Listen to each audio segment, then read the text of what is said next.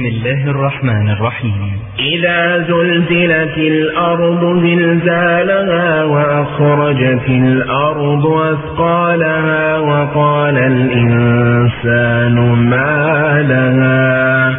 يومئذ تحدث أخبارها بأن ربك أوحى لها.